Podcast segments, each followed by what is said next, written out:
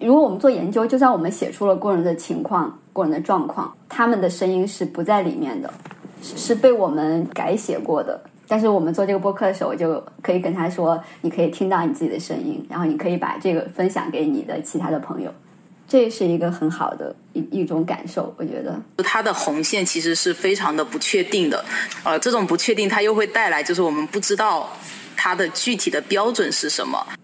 因为确实我们成长环境是不一样的，我不可能舍弃我过去这二十年、二十多年的这样一个成长经历，说我去成为另外一种人。所以我我现在会更希望的是一种，就是试图站在一起的状态，就是我不是成为你，但是我想跟你站在一起，我想跟你去交流。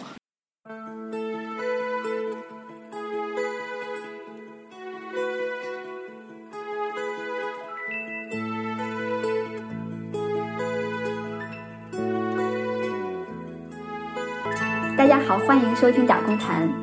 大家收听的是我们的第十期节目，然后我们非常开心可以走到现在。现在我们也希望做一期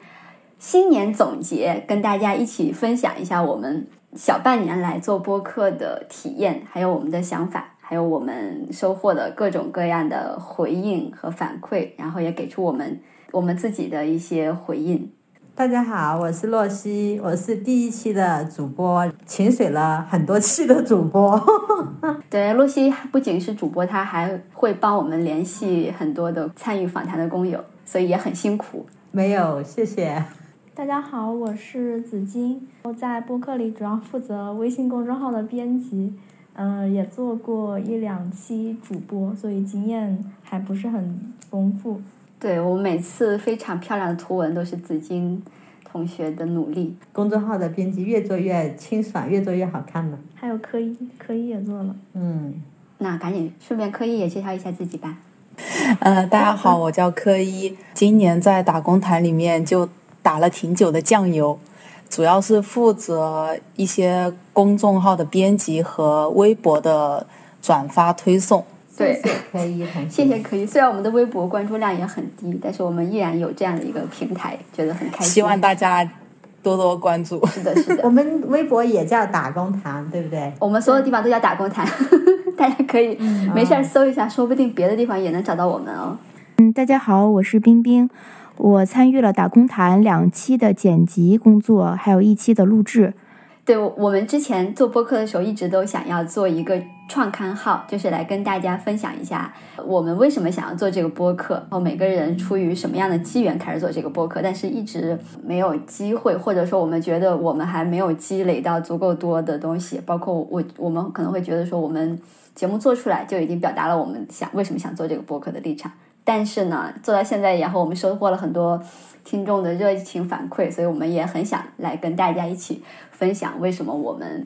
这些人开始做这样的一个播客？呃，之前是因为有另外一个在线的一个分享，那个分享里面呢，请了三个工人去分享，然后我自己有一段时间是在写一些东西，希望写了是给工友看的，就跟劳动权益有关的一些文章之类的。但是后来我觉得写这些好像也没什么用，工友可能不。不怎么看这种就是文字吧，一长篇的，就不想写了。然后我就想，嗯，我我我听过很多工人的故事，我就想请他们来讲他们的故事，可能给别的工友听到的话，会借鉴到一些做法。比如说他们在打工遇到什么问题啊，或者碰到什么困难，他们怎么解决的？别的工友听到可能是会有一些帮助和启发的，而且也能找到。解决的办法，或者说，哎，也不只是我一个人遇到这样的问题。当时想的是想做成一种像电台那样的，又可以点歌，然后工人上夜班的时候不是很无聊嘛，又很瞌睡，打开电台可以听听音乐，听听工人讲自己的工作、自己的生活，就会跟自己对照一下，嗯，原来也不是我一个人这么苦逼嘛，对吧？大家都挺苦的，然后找到同类的那种吧。如果工友一起听的话，听完了之后又有一些讨论，问题是共同的，能一起去讨论一些解决办法，我觉得那就很好了。我自己想的是这样子，就是想太多，事实上做到现在就并没有达到我想的这样子啦。我我想起来，当时我和洛西都在一个呃叫“疫情下的工人”这样一个关注小组里面，我们就会收集国内的一些关于工人在疫情下受到影响的各种各样的新闻，然后我们也也会写一些文章，而且我们也会当时还有好多个小伙伴可以收集，就是说世界各地的疫情下的工人的这样的一个信息。但是我们收集收集就发现，哎，如果我们想要听到工人们自己的声音。怎么样呢？然后当时就是我们也刚好看到了，就有人在网络上组织的一个三个工人的分享会，就觉得这个特别好，然后就想说能不能从这种零散的，就是偶尔有一个这样的组织，变成一个就是可以长期的、稳定的让工人发声的平台。然后当时洛西就说：“哎，我们做一个工人电台吧。”完了以后，我们慢慢的就变成了一个播客。然后做着做着就有紫金、科一、冰冰同学的加入了，对吧？然后你们也可以说一下当时为什么会关注到，然后加入进来呀？嗯，就我的想法也蛮相似的。另外，我自己有一个原因是我有听播客的习惯，就我总觉得播客它看起来是很丰富多元的，嗯，但其实很单一。比如说我们听各种播客，他们似乎会涉及到各种主题。但是它的来源还有它表达的主体都是单一的，就是非常精英化的。即使谈论到工人，也只是就是谈论而已。所以当时其实我自己也有一个想法，就是想做一个。呃，以打工者为主角的播客，就正好看到唐本在豆瓣上，他有发，就是好像是第一期的链接，我当时就特别激动，就 就就 对我就转发，然后问 还有机会吗？就就就迫不及待想要来。然后我记得当时就是左望他评论说让我赶紧去联系，然后就这样就找到了组织，嗯，做到现在也觉得嗯特别开心。我的话就是顺着。纸巾的那个激动，然后激动了，就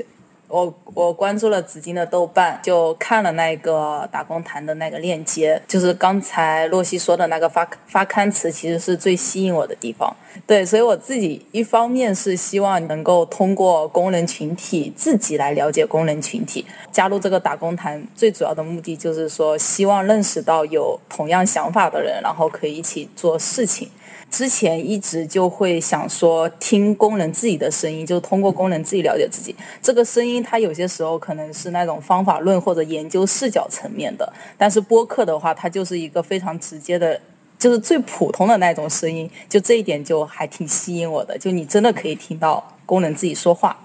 我是大概在，呃，好像十月份的时候才。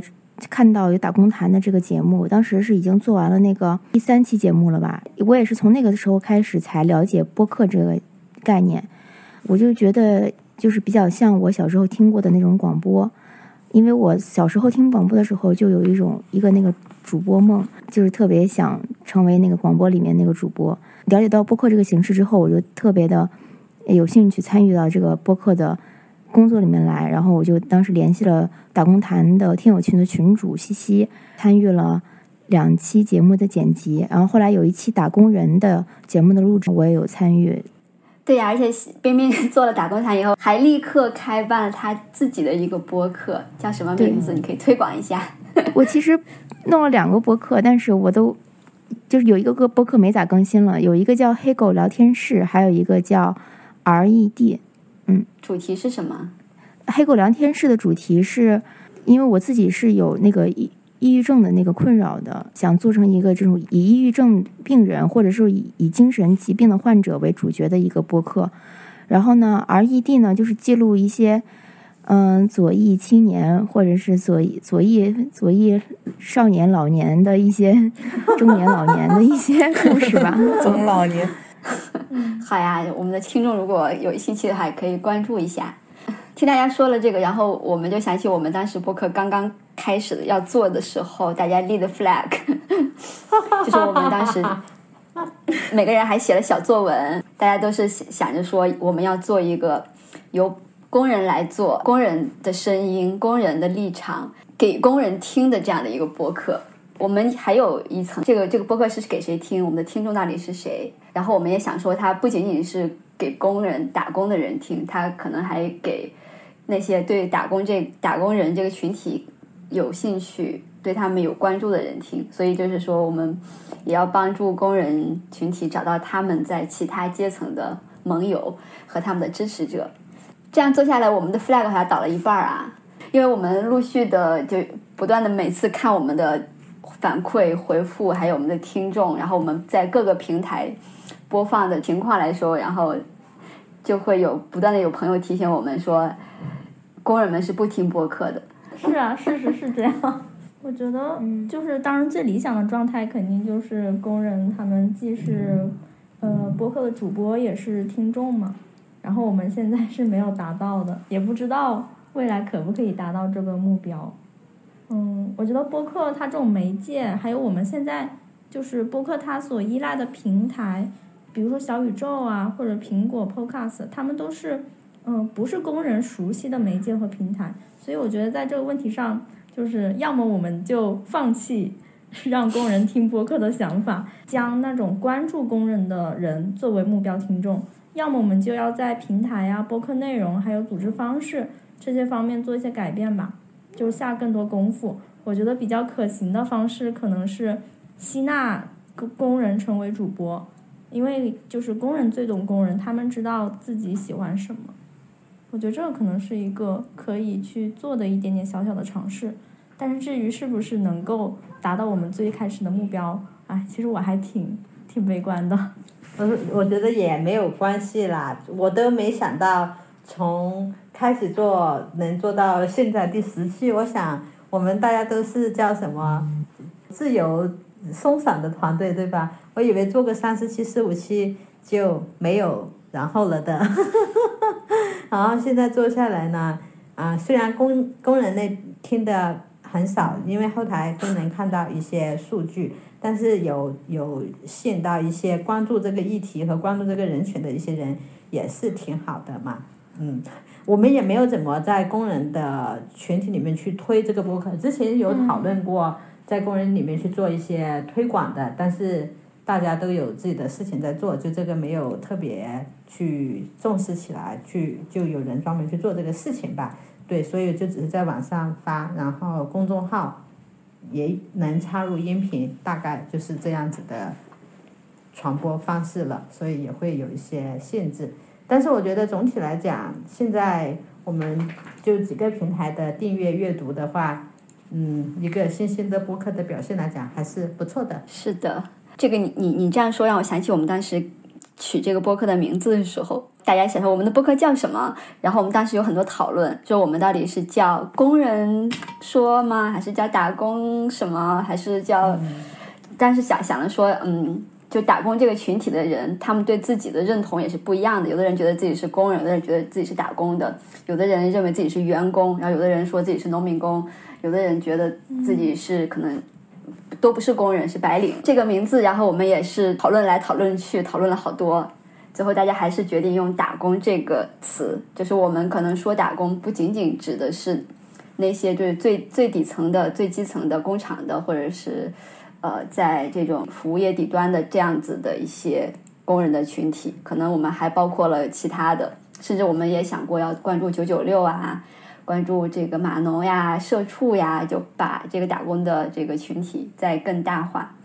但是让我去拍。去电信杆上拍小广告那种，拍那个招聘的那种牛皮纸的，大概想拍一个那个来做我们的封面的。然后，哎，我出去拍没拍到，因为当时在串文串位，所以到处都被清理得很干净。我所以说以前到处都能见到的那个，就是一面墙贴满了赵公子的那种，就都没有了，地下通道里也没有了。然后其实我最近又看到，哎，创文创卫过去了，那个东西又贴出，又到处都贴满了那个了，所以大家能看到的那种，还挺多人挺喜欢我们这个封面的，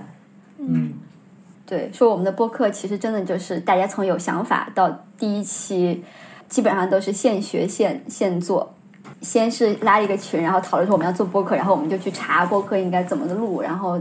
上哪些平台，然后怎么样作为封面，怎么样剪辑，全都是现学的。那我们说到了这儿，大家可以接下来讲一下每个人自己参与播客的一些个人方面的收获吧。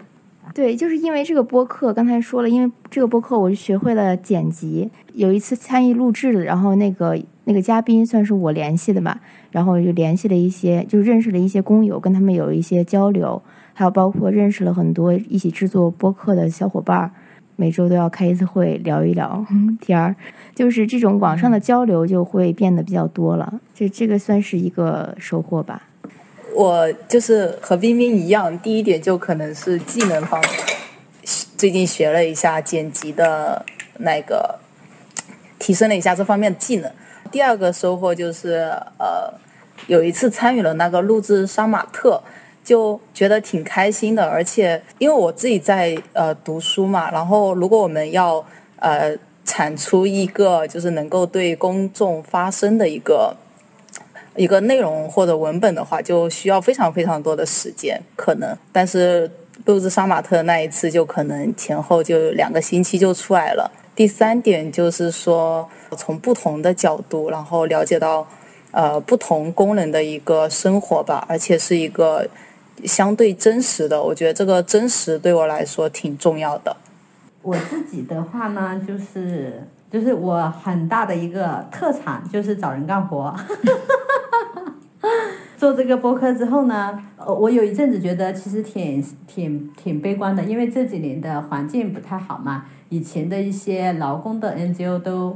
活不下去了，对吧？然后也没有一些新的年轻人来关注劳工的议题，可能他们也有也有年轻人关注，但是可能也找不到，因为没有劳工劳工 NGO 变少了嘛，他就找不到参与的途径和机会去去关注了，他还是需要有一个中间连接的一个东西嘛。所以，嗯，在做打工堂的时候呢，哎，又突然发现还是有这么多的年轻人在关心这个议题，关心这个事情。这个对我来讲还是蛮大的一个收获。另外就是跟工友聊的时候，这个过程也会让我觉得很有意思，就是很很真实的表达。他们也不觉得自己讲的重要，或者说会有谁来听。然后当我们真正用心去听的时候，他也特别愿意讲，就也特别真诚和放得开的来聊。我也觉得也特别嗯珍惜这份信任和他。就他愿意跟我讲，打开自己的生命，所以这也是特别开心的。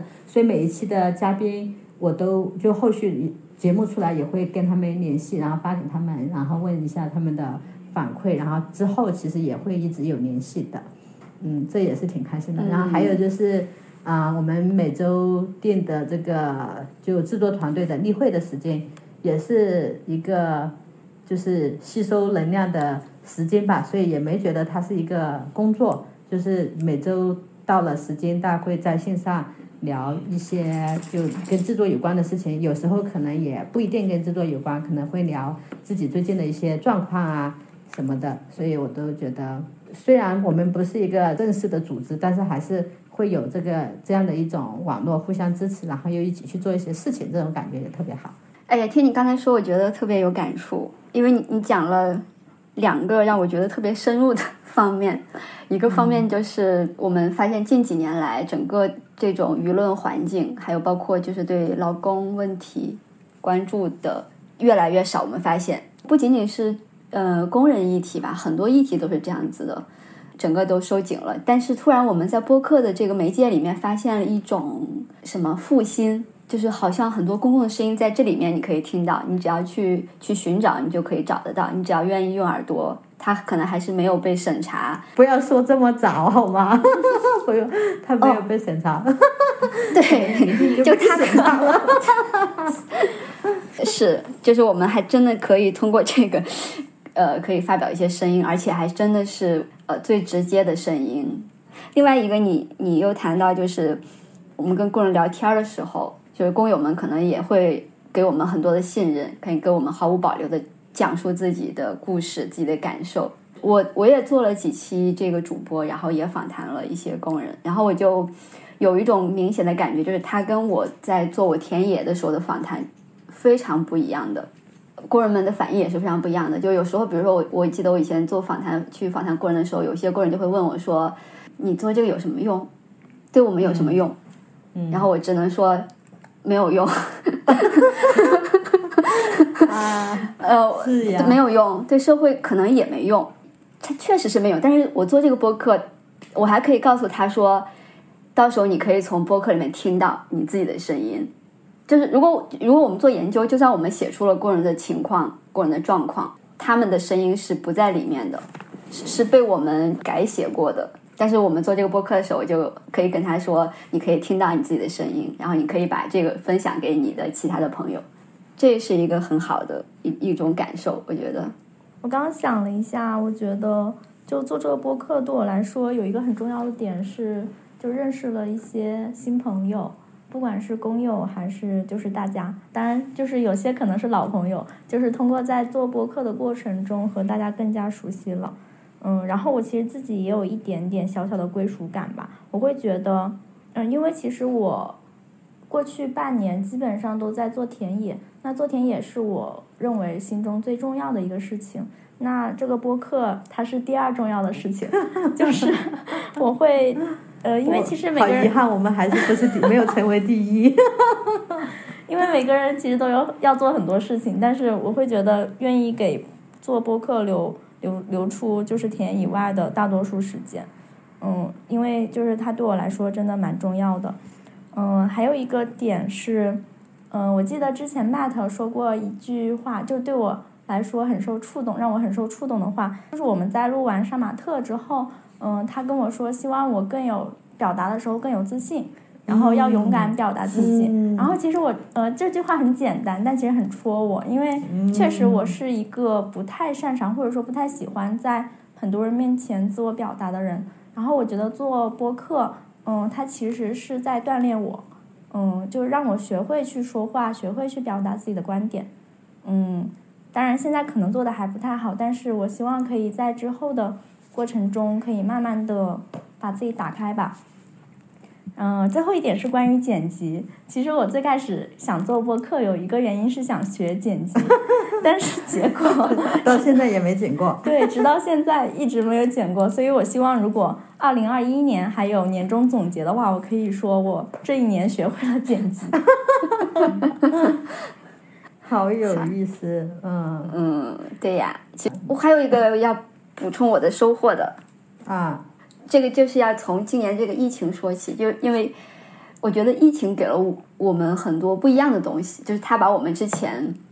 的正常的生活和社交圈儿给打乱了，然后使得我们有更大的这种渴望，跟我们距离上更远的人们去连接，然后更愿意去迈出那一步，更愿意去尝试。还有一个就是从这个疫情开始爆发，然后我们不断的进行长时间的关注，真的就是不断的去看新闻，然后不断的看各种各样的呃信息，然后你脑子里面一一一直在思考，然后有很多很多的声音想发出去，然后又在那种滚动的这种变化中、信息流中被自己遗忘。可能做播客，它对我来说就是那么一个出口，就是把嗯整个一年多来的那种，不管你是对疫情的关注，还是对自己的思考，对身边的人，或者是对你自己一直关注的这个工人议题，这个这个来说，找到了这样的一种表达的出口。虽然我们的目标是说，我们只是提供辅助，我们只是提供这种支持，提供平台，但是依然可以满足一些我们自己的表达欲。所以也非常的开心，可以跟大家一起一起来做这个事情。嗯我刚刚子金讲到那个，我也特别有感触，想要回应一下的，就是说、Matt 说你应该更自信，打开一下自己。嗯，我觉得这个也挺好的，就是大家可以知道我们这个团队除了做事情，然后其实也会关注做事情的人他的一些状态和啊、我们觉得可以再突破和挑战一下的，然后推他一把，对吧？所以呢，嗯，大家有兴趣的话，可以联系我们一起来做事。其实我们也是一个很温暖，会支持大家去成长和突破的一个团体。嗯，下面我们希望借这一次特别节目的机会，来回应一些我们之前收到的听众的反馈和留言和评论，然后我们也想借此，然后跟我们的听众互动一下。不知道大家呃通一般通过什么渠道去收听我们的节目？当时我们上线的时候，我们就想到了，比如说苹果的 Podcast，还有微信公众号还有喜马拉雅，还有皮还有微博，呃，甚至百度贴吧，还有小宇宙，可能是后来才有人我们做了以后有人推荐，然后我们才知道的。但是我们在小宇宙上收到了最多的回复，因为小宇宙的那个评论的机制是特别好的。对，然后我们的公众号的话非常可惜，就是大家没有办法非常方便的给我们留言。嗯，但是如果是我们想留言也是有途径的，可以点那个赞赏给我们留言。对，赞赏你就是麻烦一点，它没有那么友好，我们也没办法。就是现在的公众号是这个样子，就现在公众号点赞赏可以说悄悄话，就给钱就可以说话是吗？嗯这样呀，那麻烦大家点嗯零点一元，然后进入给我们留言，嗯，我们到时候会返回大家。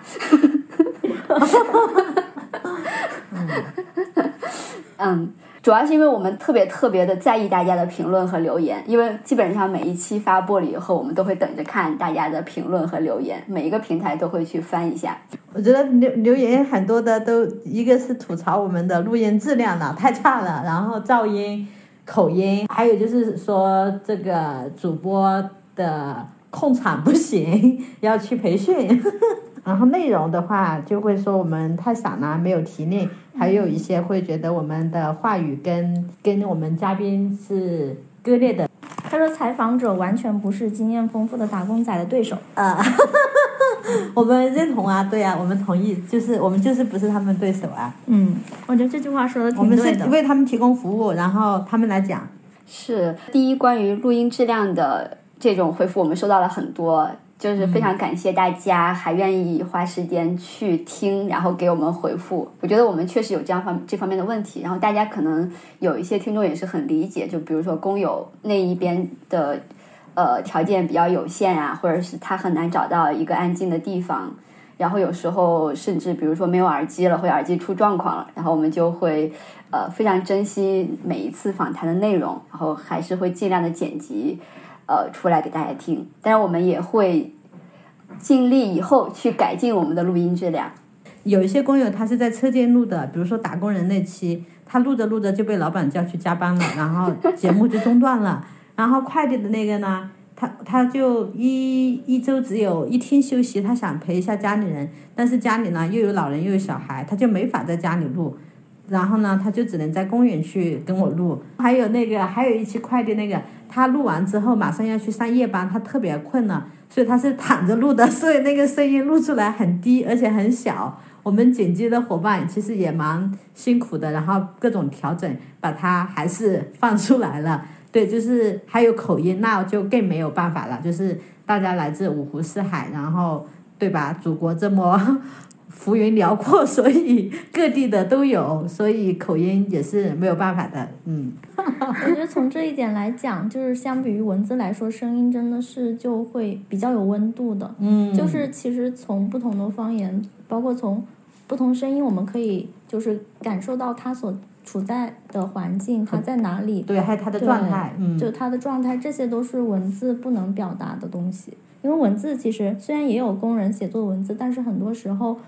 会有修饰、润色啊这种，可能会褪去它原来的一些特征。是呀，就有一次有一期剪辑的时候，那个高晓他就说里面有小孩子的声音，他都舍不得剪掉，因为他觉得那个才是生活、生活真实的一个样子。是哪一期？快递对，是、是最新一期。啊，对他一边带小孩，而且小孩拉肚子了什么的，然后一边录的。而且有一次那个小海他自己读那个诗，我也特别喜欢那一那一段，就打工人那一期。嗯嗯，嗯，好有力量，我也喜欢。关于我们播客的内容的问题的话，我觉得这个可能有一方面是跟我们播客我们自身对我们这个播客内容的一个定位是有关系的，想尽量的让呃工人们、嘉宾可以自己说自己有兴趣的方向，然后让他说自己感兴趣的话题。当然，我们是个对话的情况的时候，我们也愿意就是把我们自己的观点跟他去交流，所以我们不希望嗯。这个主播的角色是一种那么重引导，主导甚至是嗯。主导的这种所所谓的控场这样的一个一个情况。对，但是可能对于说怎么样让这个谈话进行的更加流畅，就是更加深入，这个跟主播，我们都是一些业余的这种，可能有关系。就是我们如果继续做的话，可能要在这方面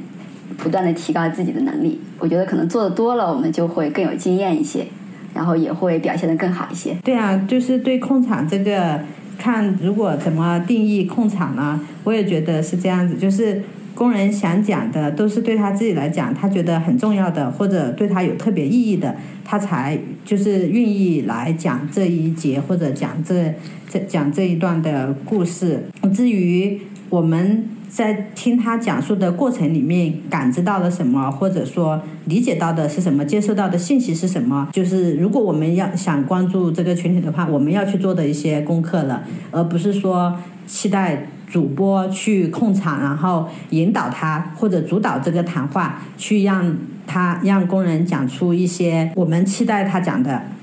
东西。另外说到就是说，呃，主播相对于嘉宾来说阅历不足这一点，我看到这个的时候就想说，是呀，我们真的，我们就是阅历不足呀。我觉得是大家预设了，好像就是主播他就应该比工人懂得更多，或者是能够更主导。但很多时候只是工人他没有机会去表达自己，但其实他们真的很厉害。是的，所以那个评论里面好多都说说哥们，你真的是打工的吗？你这一套一套的，对吧？然后好好多类似的评论呢，就是其实这个话的含义很丰富，对吧？觉得嗯，工人不应该是这样子的，不应该就不太可能讲出这样子的话来。但其实我们看到过最近两年，比如说范宇树啊，比如说啊、也不是最近两年，就一直都有这种蛮突出的一些工人的写作或者发声的一些人物出来嘛，郑小琼啊，对吧？就也不是说特例。其实还蛮多的，只是说他们有没有被看见，有没有被听到，有没有机会来来发声。就是我们这个播客可能也在打破一种刻板印象吧，就是能够起到这个作用的话也很好。没错，就像杀马特那一期的题目说的，每个工人都是哲学家，就是是每一个人对对自己生活都有一个深刻的体验，因为那是他自己的生活，他自己活出来的感想。这就是为什么我们要把他们的声音原封原样的呈现给大家。是的，你看我们每一个嘉宾，骑两个骑手，几个快递员和返乡的猛哥和光光，还有大银，你看他们对对生活、对家人、对工作的这些这些感受、这些体悟和观察，其实是特别特别深刻的。每个人都有好丰富的故事，是一个宝藏。就聊聊的都停不下来的，我们就他们真的有很多思考，而且也有很多行动的。大家把在这里把自己的想法表达出来，其实可以看到我们是很割裂的。我们对很多人对工人的生活和工作是完全没有了解的，或者对他们的想象也是很单一的。我们的世界真的是需要看到不同的存在，大家不同的状况，要不然的话，我们可能只会关注自己的一个小圈子，自己的一个小天地。就是比如说，呃，我觉得有一些圈子，就是大家会讨论说，啊、要怎么样育育儿，要怎么样教育孩子，然后让自己的孩子在竞争中立于不败之地。但是，可能到了我们的打工者这里，他们就会考虑说，在回家和陪伴孩子中间进行艰难的选择。对他们有意义的话题就是怎么样跟很多年不见的孩子相处，但是没有任何一个人去。关注或者没有一篇一个一个育儿书去写说教打工者们怎么样可以育儿，怎么样处理这种情况。哎呀，说到这个，我好想吐槽一下。比如说我们在讲啊、什么亲子陪伴，什么非暴力沟通，亲子非暴力沟通，然后我觉得这个就是他都有一些前提条件的呀，对吧？我们家的话就是两个打工打打工，然后回到家累的，就是早上八点钟去上班，回来十点钟、十一点钟，有时十二点钟了，我怎么去跟他沟通？我还怎么非暴力？我自己都不想理自己了，然后我还怎么去理小孩？还有还有一个是说，有一期我们应该谈到了工会，有人说你们居然在这谈工会是外宾吗？我也觉得这个也有意思。嗯，就是在盟主那一期，是 Matt 提到了一次总工会，就有人在评论里就反问说总工会外宾，对，就我觉得，就它其实是一种我们在生活中会比较常见到的一种反讽吧。就似乎在当下谈论那些不被允许的东西，就是所谓的不懂国情。嗯，但我首先就是，嗯、我记得之前 Matt 也说过，工会它也是很复杂的。嗯、我们真的懂它吗？另外，拒绝谈论其实就是一种自我阉割吧。我自己有一个特别深切的感受，就是在种种的规训下、种种的限制下，嗯、至少是我或者说我们吧，变得越来越不会说真话，不会说想说的话。有些东西就是我们明知它不存在，明知关于它的真相中是充满了荒谬的，但是如果因此我们就拒绝认真的去讨论它，大声的讨论它，那么它就会越来越被遮蔽。所以很多时候就是要说、要问、要行动。嗯就我们用一些用一些标签就把它盖起来，然后就挡住了很多东西。比如说给你贴上外边这个标签，好像就什么都不用谈，然后就不言自明了。其实这个没对问题解决，或者说对问题的呈现，或者说对于就是构建一个讨论的话，没有任何意义，没有任何积极的作用嘛，对吧？嗯，就从我的角度来说，为什么我特别愿意就谈什么工会呀，谈什么劳动法呀，就是因为明知这些东西它有很大的缺缺陷，它有时候站在我们的反面，但是呢，它依然是可以是我们的武器。嗯如果我们不去争夺它，永远都嗯它永远都不是我们的。就是我们要要不断的聊聊这个，不断谈这个，让大家都知道有这个，让大家都知道有可能我们有一天可以得到它。你得先让你得让大家知道它，然后不管怎么样吧，嗯，对，其实而且我觉得现在这个呃不能谈论的东西，它所用的这个线，就它的红线其实是非常的不确定的，所以它又给了我们一些就是呃这种不确定，它又会带来就是我们不知道。它的具体的标准是什么？然后也会就联想到我们之前就自己会去做一些自我的阉割，就可能标题上面就会去斟酌，会不希望去碰到那根红线。对但其实我们并不知道，我觉得这个就是最大的问题，我们真的不知道那根红线是什么，然后大家都会。因为因为这种不确定的一种状态，我们不知道何时被审查，然后审查的标准是什么，所以就会变成一种从外向内的一种自我的审视和阉割。我觉得这是一个是的媒体会比较变得都不知道怎么讲话，怎么对对对，所以我们那一期的那个标题就非常的坑，不是很坑，就是我们自己就会想的很多了。太隐晦了。对然后其实那期内容真的特别棒，就是那个骑手满哥的那期，就特别精彩，他的故事也特别丰富。但是那个标题真的就是 让人就是太没有点开的欲望了。所以大家没有听过的可以去找那期来听一下，一场维权的罢工。新的一期我们就试探性的。呃，用了“罢工”这个词，但是没有没有问题，居然通过了。对，其实能通过了审核啊。所以我觉得可能这种审查就不明不知道的这种审查，就会让一个一个的标签构筑成了另外一种呃世界，就好像我们需要绕过那些东西才能看到真实。但其实我们本来谈论真实就是我们的权利。但是有一个有一些评论我还挺想回应的，就是我记得有。可能尤其是盟主那一期吧，不管是豆瓣还是小宇宙上面，都会有一些有一些人提到，就是说我们主播和嘉宾的话语是存在错位的。就我记得豆瓣里面有一个豆友在评论，就说主播们可以看得出来，他想要用那种系统性的批判，然后来跟劳动者对话，但是呢，他却和劳动者对自己处境的批判存在着就是很大的断裂。我觉得可能大家听我们播客的话，有时候是会有这种感受的，包括我们自己在做的时候，可能也会反思一下。就是有时候我们想要带入我们自己的一个一个一个框架或者是一个理论的试点的时候，然后发现呃我们的嘉宾有不同的理解，这并不是说。是完全的割裂，只是说大家所用的语言是不一样的，大家所看就是所关注的具体的那个着力点是不一样的，所以我觉得在播客里面，就是有时候。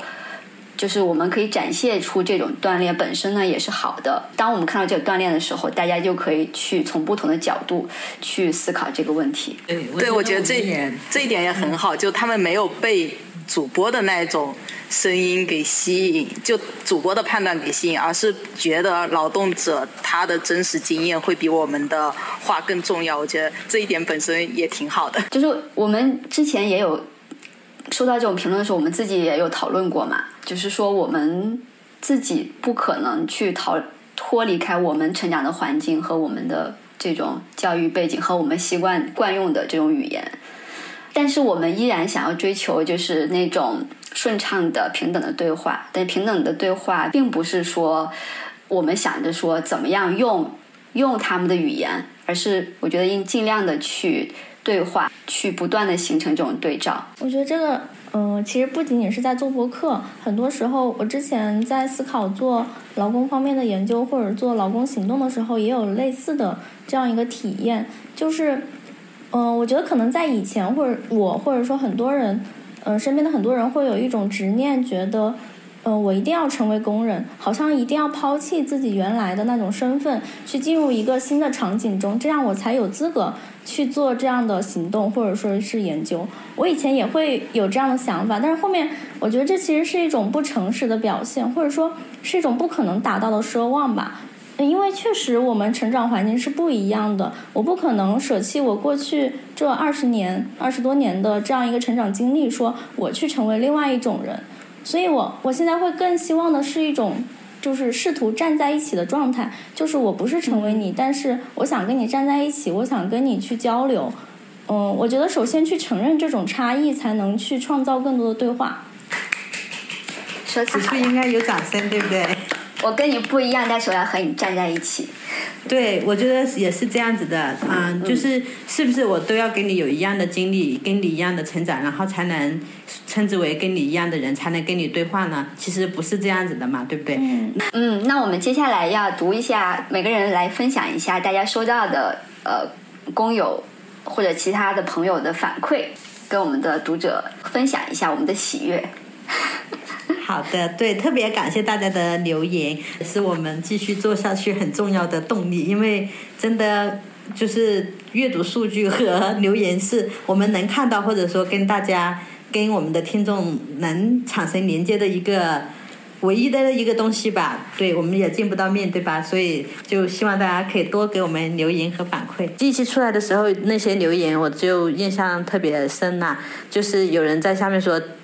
这个节目特别的真实，嗯，他说很多平台发的东西呢，他不知道是真是假，可能是杜撰的，但他无法分辨。但是听到真的人在这里讲述他的故事的时候呢，他就觉得。很真实，而且有也有工友其实也有听，他听了以后说感觉特别好，很喜欢，因为他之前在广东这边打工，后来回到老家去了。他在听节目的时候，他就感觉回到了之前跟工友们在一起那种感，在一起聊天的那种感觉。他说自己也想加入进去跟他们一起聊，因为他也有很多话想说嘛。返乡那一期的关关就说，我把那个做出来的节目发给他的时候，他也觉他还挺激动的，然后跟我说他会把它保存下来作为纪而且他也会发给他的小孩看，他小孩一个上，一个上初中，一个上高中，应该是如果我没记错的话。但是，嗯，他们关系其实还蛮紧张的。用他的话讲，就是到了青春期，有些叛逆说什么都听不进。然后我就说，嗯，可能他听这样子的对话，可能会更理，能不能对你多一点理解呢？可以试试看了，是他说嗯好主意，所以呢，他就会把他也是他在广东十几年的一个总结吧。对，他说他可以把它留起来做一个纪念。嗯，一夏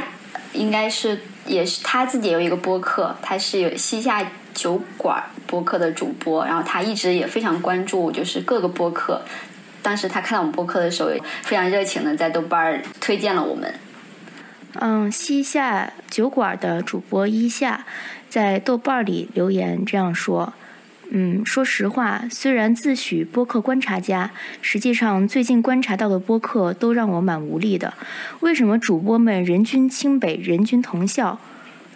这让我又困惑又轻微的痛苦。青音们的声音太多太响，更多的声音不被听到，而那些声音相当值得被听到，甚至不怕唐突的说，就是比清北藤校更值得被听到。”终于有人做了打工谈，终于，我听到节目里提到孩子们有钱时才能上幼儿园，没钱就辍学；又听到女工自谦说：“我觉得我没什么能力。”再听到我想有机会去酒吧蹦迪，觉得酸楚、诚恳又充满热望。其实，如节目里所说，后续他们还可以聊聊他们的浪漫爱，聊聊他们更多的故事，让我们知道曾经匆匆擦肩的这些人，也有很多很多的话想说，而这些话简单却重要。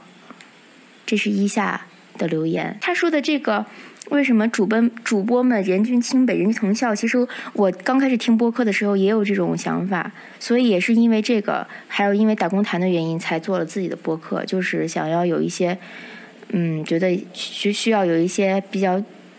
边缘化的群体的一些声音发出来。对我，我觉得并不是说我们觉得清北或者是藤校的那些播客大家不应该去去听，其实他们做的也很好，只是说呃，我们的播客。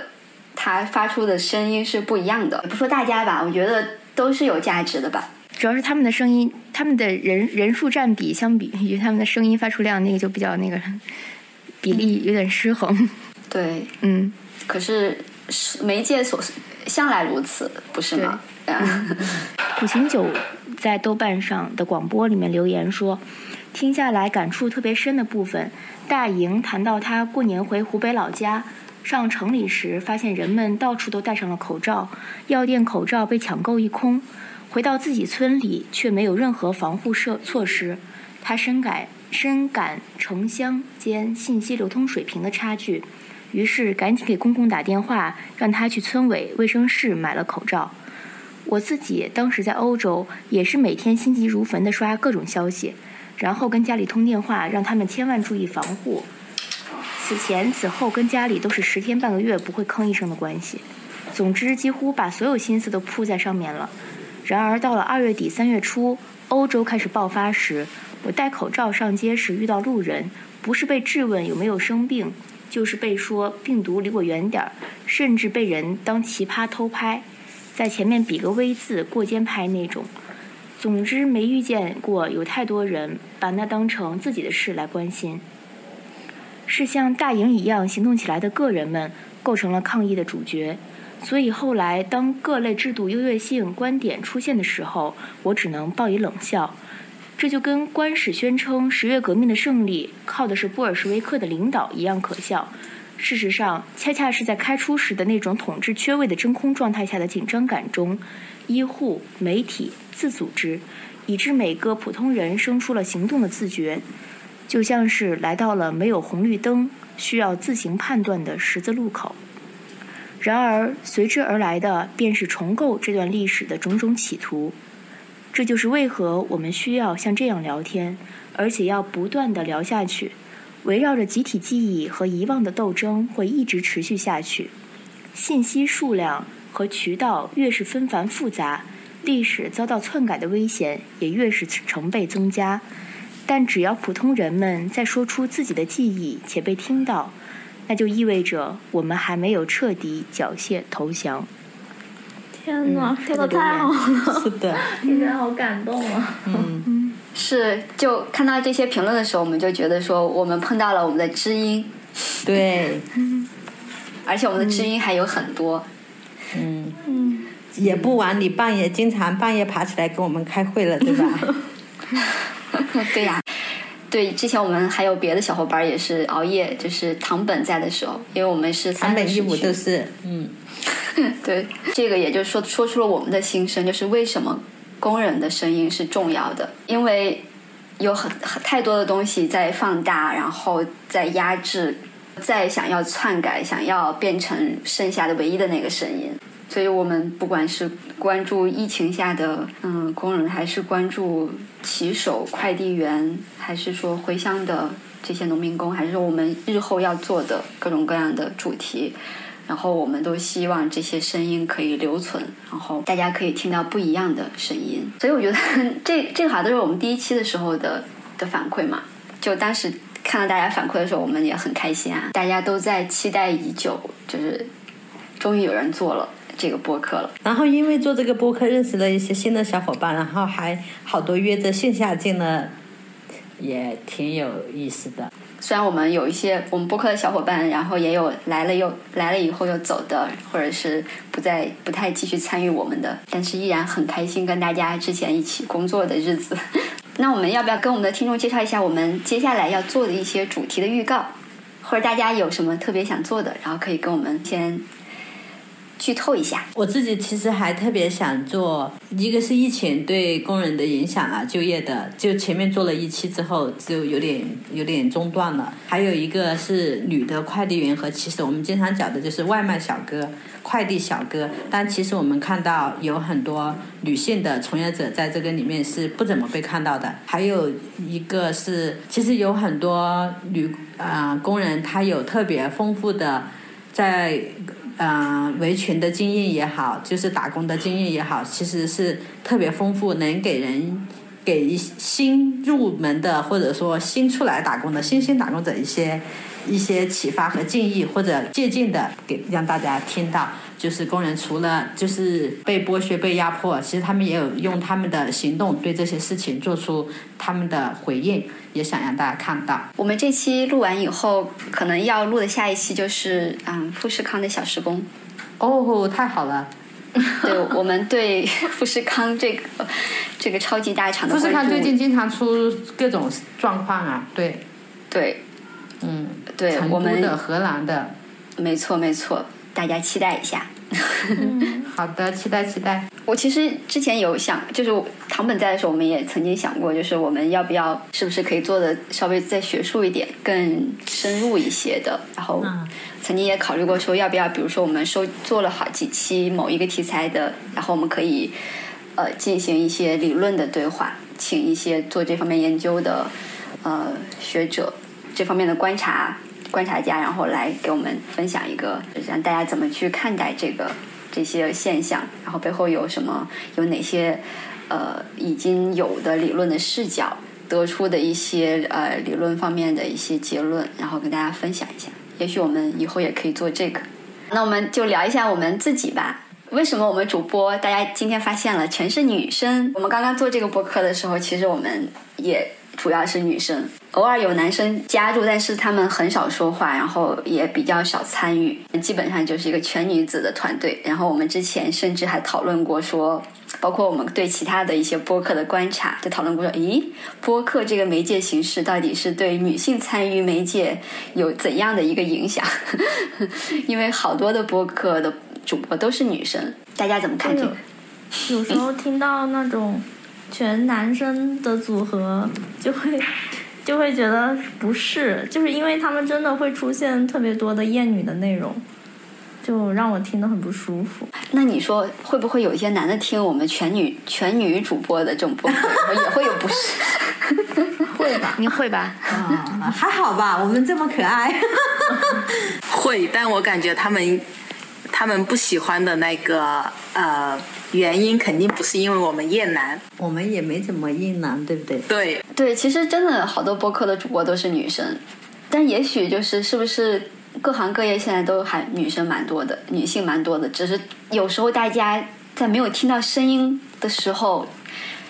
大家会想象这个是可能是个男的。我自己有这种体验，有有时候，比如说，嗯，你看有一个名，有一个看着好像很什么的名字，然后写了一段。就是非常棒的一个理论的分析，然后你，你想你那个声音好像诶是个男的在写，但其实他是个女的。是的，特别是讲那个，比如说我们现在不是讲那个扶贫，然后助农吗？然后那个农产品的配图啊，大家有留意的话，发现好像配的全是大伯、大叔、大爷的照片，对吧？然后其实。真正的在农村搞种植养殖这些男的很多出来打工的，是女的在种植的。就我真的去村子里面的时候，发现我的天呐，这个对我还蛮大的一个震撼和冲击的。我之前想的，就我还算有一丢丢性别意识的人，对吧？然后我居然没有没有没有没有反思到这个，真的是一个非常结构性的问题。就包括我记得年年初的时候，那个叫什么电视剧，然后被大家最美历险者，嗯。不理解、不愿意去的都描绘成女女医生、女护士、女工作人员、女都是 拉后腿都是女的，但其实跟真实的情况非常不符合嘛。当时我们还想做一期呃雷火神两座神山的女建设者，但是后来嗯，没有做了。嗯，对，如果我们的听众群里面有资源可以介绍给我们，我们可以做这个。但是我觉得确实是，就是播客这种形式，可能就是它确实给了很多女孩子一个发声的一个比较方便的一个渠道，就是大家可以让自己的声音出现，不用担心别人对你的相貌做出什么评论。是，可能我觉得这个也很也蛮重要的。嗯，对，我之前做过一阵短视频，然后老要出现人脸，我就觉得怪怪的。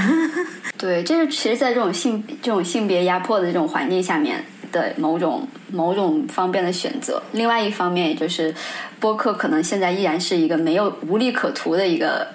一个媒介的形式，如果播客赚钱，也轮不到女孩子来做了。有可能哦。规定说，播客主播至少百分之五十以上是男的。那我们赶紧进入我们最后一个环节，就是我们最期待的感谢环节。我们想借此机会感谢一下支持我们这个播客的所有人。嗯，我们的嘉宾就是真的很忙很辛苦，然后给我们确定时间来录，要找合适的空间设备，然后安装合适的软件调试。嗯，所以特别感谢我们的嘉宾。感谢他们愿意在一天或半天的这个休息日里抽出仅有的休息。日里面，嗯，是感谢他们有时候放弃了，就是可能是加夜班以后的休息时间，跟我们来聊。这些我们都非常的感激。还要感谢我们的听众，呃，谢谢你们在呃万千播客中选择了我们，收听了我们，也谢谢那些非常积极转发和留言的忠实听众们。我觉得就是对于做播客的人来说，听众的鼓励真的特别特别重要吧。嗯、当然就是建议也很重要，我们也可以在大家的建议中变得越来越好。对，大家如果有想说的话，除了留言，也可以加我们的听众群，我们有微信群的，但是因为人数超过了两百，不能扫码了，所以只能去我们的微信公众号那边嗯、现在就是呃在微信后台留言，啊呃，留言微呃打工谈进群啥的、都行，啊，然后我们就会对对邀请进来。或者大家有什么觉得更好的可以互动的方式，也可以推荐给我们，因为我们真的非常珍惜跟大家每一次互动的机会。还要谢谢给打工谈打赏的听众，我们明年会继续努力，希望各位老板再多多支持。我们去年一共收到六十九块钱的打赏，虽然不多，但是我们依然非常的开心。对，我们当时买公众号都花了七十五块。还欠着债没给呢。对呀、对，最后也特别感谢我们的制作团队，从一开始我们搭起来这个平台。堂本一五，虽然后来他们忙各种事情，就是没有再参与，但是也特别重要，帮我们有一个特别好的开始。再到后来，就有更更多的人的加入和参与，就是除了我能主播的声音能被大家听到，背后还有很多人是没有被看见和听到的。比如我们有一个剪辑小分队，还有就是帮忙联系嘉宾的人，也是这个工作其实还挺繁琐的，要确认各种细节去沟通，但他们也没有在节目里面被大家听到声音或者看到。对，所以也特真的特别感谢我们的制作团队。听你这么说，好像我们人很多似的。确实挺多的呀，还有后来有人加我说可以继续帮忙做事情的，但是我们新的还没录嘛，所以就还没有给他们派活。非常感谢大家可以花时间收听我们这一期的新年特别节目。嗯，请大家在新的一年继续关注我们的播客，我们的打工谈，我们会继续努力。这个糟糕的二零二年终于要过去了，可能二零二一也不会太好，但是打工团会陪着大家，大家也陪着我们吧。然后祝大家新年快乐。新年快乐！新年快乐！